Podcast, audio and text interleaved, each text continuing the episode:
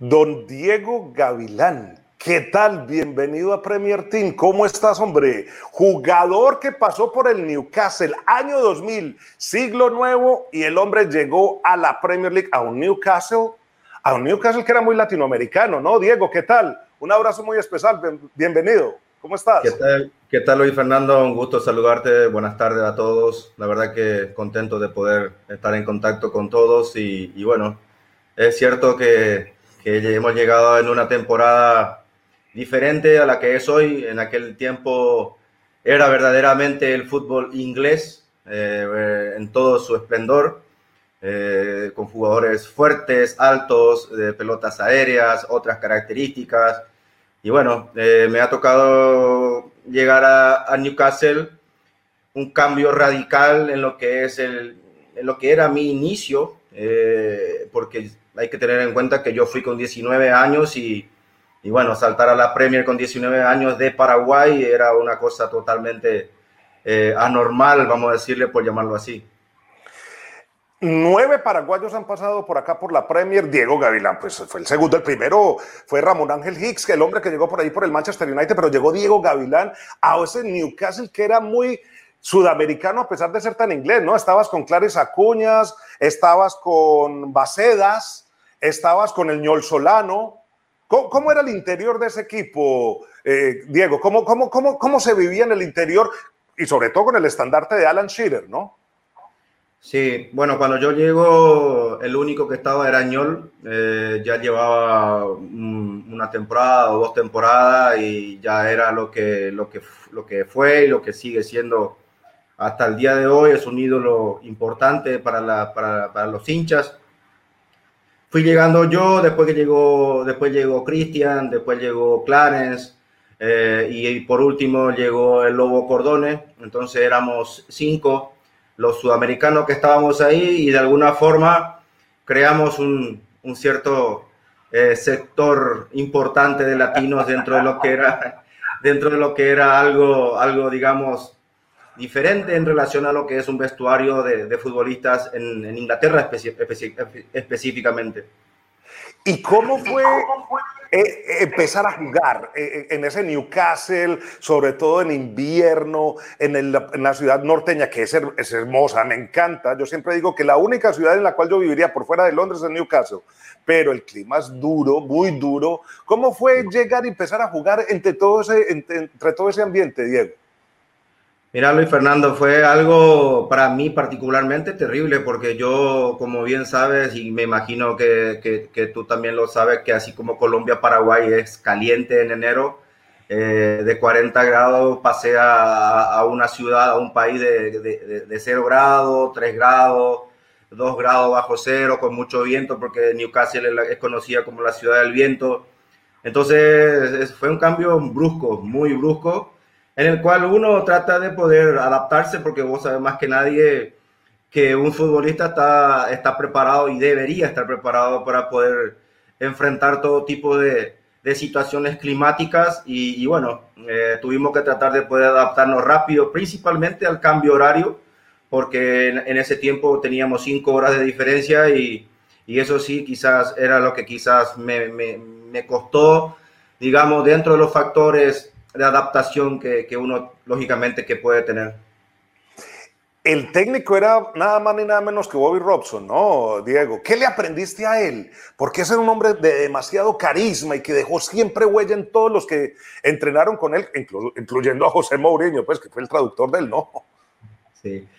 Bueno, sí, Bobby, el señor Bobby Robson era, era la persona que, que prácticamente como se dice, el manager manda, manda en todo el club después del presidente en lo relacionado al a lo deportivo.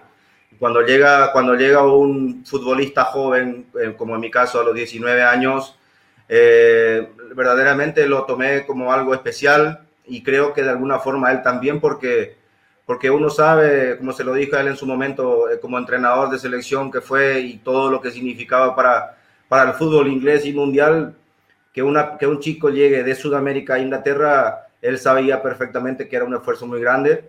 Y de alguna forma em, eh, se, se, tomó, entre comillas, el atrevimiento, por llamarlo así, de poder, de poder adoptarme como un hijo, de poder eh, hacerme ese seguimiento de adaptación, de que la familia esté bien, de que esté descansando bien, de que pueda ir acomodándome a un cambio importante y lógicamente que lo que yo puedo aprender, eh, lógicamente es el, es el liderazgo que él tenía, es el respeto que él tenía hacia los futbolistas, la gente hacia él y eso lógicamente que no es fácil de manejar cuando uno maneja un equipo de futbolistas, como bien lo dijiste, con, con futbolistas de mucho renombre, que ganan mucho dinero y, lógicamente que a un nivel muy importante. Estamos hablando con Diego Gavilán, jugador del Newcastle, actualmente entrenador, ya vamos a decir dónde está, pero jugador del Newcastle en el año 2000, en la temporada 2000-2001. Diego, de la, la Premier, me imagino que ahí tú sigues, ¿te quedó el corazoncito rayado de Urraca o no? ¿Ves ahí la, la Premier eh, cada fin de semana? Sí, lo sigo bastante, basta porque, bueno, porque tengo una relación, lógicamente, con, con Michael Almirón. Eh, y bueno, de hecho, de hecho, tengo muchos amigos todavía ahí y, es imposible no estar conectado. Me, para mí la Premier es la mejor liga del mundo y, bueno, o sea, todos los partidos que me pueda tocar verlo, eh, trato, de, trato de poder asistirlo.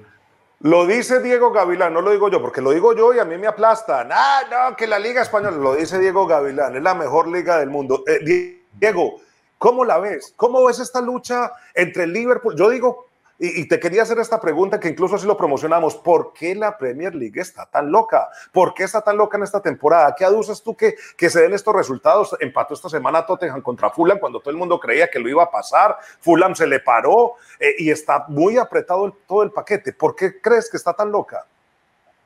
Mira, yo creo que de alguna forma, o sea, bien lo sabemos que en el fútbol inglés cualquiera le puede ganar a cualquiera. Sea, eh, es muy competitivo. Es tan competitivo que el último le puede ganar al segundo, al, al, primero. Puedes tener una noche fantástica, como que el otro día tuvo, eh, no recuerdo el equipo que había ganado a Liverpool después de, no sé cuántos años. Eh, entonces, más allá de los recursos financieros que lógicamente que marcan diferencia, en el campo eh, uno sabe que son 11, 11 contra 11, más allá de la calidad de futbolista que hay, pero eh, es muy parejo, es muy equilibrado y eso es lo que hace eh, que sea muy competitivo. O sea, a mí me llama la atención hoy que, por ejemplo, el Arsenal no esté entre los 10 primeros, cosa que era imposible que, que sucediera en años anteriores. Así que para, solo para diagramar lo que estamos este, explicando. Favorito entonces. favorito para quedarse con esta Premier. ¿Ah? ¿Te le juegas alguno o no? Liverpool. Para mí, Liverpool. Liverpool. ¿Y City no lo ves? Que está recuperando, que ya ha puesto un buen bastión ahí en la defensa con Rubén, que está sacando mejores partidos. ¿O el United, que es el, el líder en este momento? ¿No? ¿No lo ves? Yo creo que, yo creo que más allá de las lesiones que ha tenido eh, Liverpool, creo que es un equipo muy, muy competitivo. Eh, Lógicamente, como se dice siempre, ningún resultado está garantizado antes de jugarlo, pero creo que tiene un, equipazo. Eh, me, gusta, me gusta el Manchester City, pero creo que en los momentos cruciales eh, ha sentido esa, esa digamos, eh, hegemonía del Liverpool. ahora hay que ver, lógicamente, con esta, toda esta situación de pandemia, de que los futbolistas estén aptos, que los futbolistas no estén contagiados eh, todas esas cosas son factores que seguramente van a determinar también la potencia de cada equipo. Diego, ya para finalizar y agradeciéndote muchísimo por estar con nosotros compartiendo acá en Premier Team y sobre todo con, con nosotros que somos los Premier League manómanos. Yo me considero Premier League manómano. A ver, te voy a poner nombres y me dices cuál ha sido el más destacado de tus compatriotas. Santa Cruz, Paulo da Silva, Cristian Riveros, Antolina Alcaraz, Iturbe, Balbuena, Almirón, Diego Gavilán y Ramón Ángel Hicks. ¿Cuál ha sido el paraguayo más destacado en la Premier? Roque, Roque Santa Cruz. Roque Santa Cruz, hombre. Un saludo también para él a propósito. Diego, mucha suerte. ¿Cómo vas ahí en Brasil? Porque estás ahora de director de, de el Club Esporte Pelotas, ¿no? Estás allí en Brasil. Sí, estamos para arrancar ahora en la Serie D nuevamente este año. Esperemos que los estaduales se puedan, se puedan jugar, eh, teniendo en cuenta que el calendario ha, modificado, ha sido modificado un poco por todo este parate que ha tenido el fútbol y los campeonatos están terminando ahora, la, la Serie A, Serie B, Serie C están terminando ahora en febrero, así que bueno, esperemos tener una secuencia de, de, torneo que es lo que a nosotros nos gusta, nos interesa, que, que necesitamos trabajar como todos y, y, bueno, ojalá que en todo el mundo podamos, podamos seguir trabajando y de alguna forma la gente pueda seguir entre, entreteniéndose, lógicamente bajo los cuidados y, y, y, todo lo que tenga que ver con los protocolos ah. sanitarios. Déjame, yo te hago esta última pregunta, y la ñapa, como decimos siempre en, en, en Sudamérica, o la encimita. ¿Tú crees que se puede evitar el COVID, que los jugadores no se abracen en la celebración del gol? ¿Tú crees que eso es posible? Primero, que no se, que, no se celebren los goles y qué tanto puede cortar eso el contagio, porque con eso salió la Premier ahora, ¿no?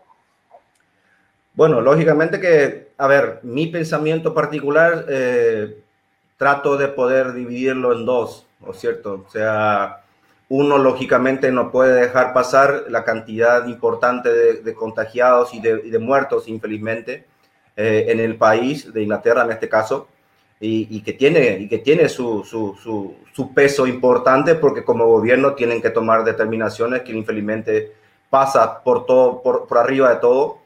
Y lógicamente, eh, yo, a ver, te explico yo, si vos estás para jugar un Colombia-Argentina, para ir al Mundial y no te puedes abrazar con tu compañero y haces un gol a los 94 minutos, ¿cómo hacer?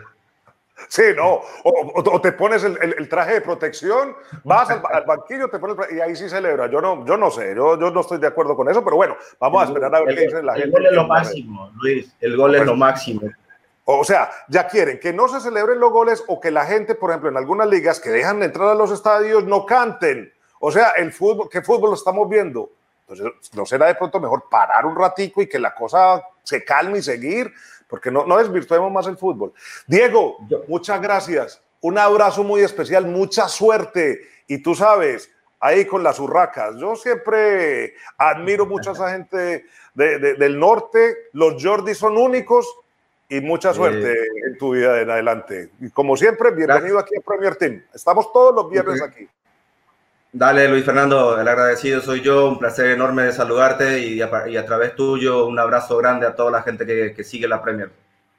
Muchas gracias, muchas gracias. Ahí está con nosotros Diego Gavilán, jugador del Newcastle en la temporada 2000-2001, un jugador paraguayo que vino y abrió camino para sus eh, compatriotas aquí en la Premier League.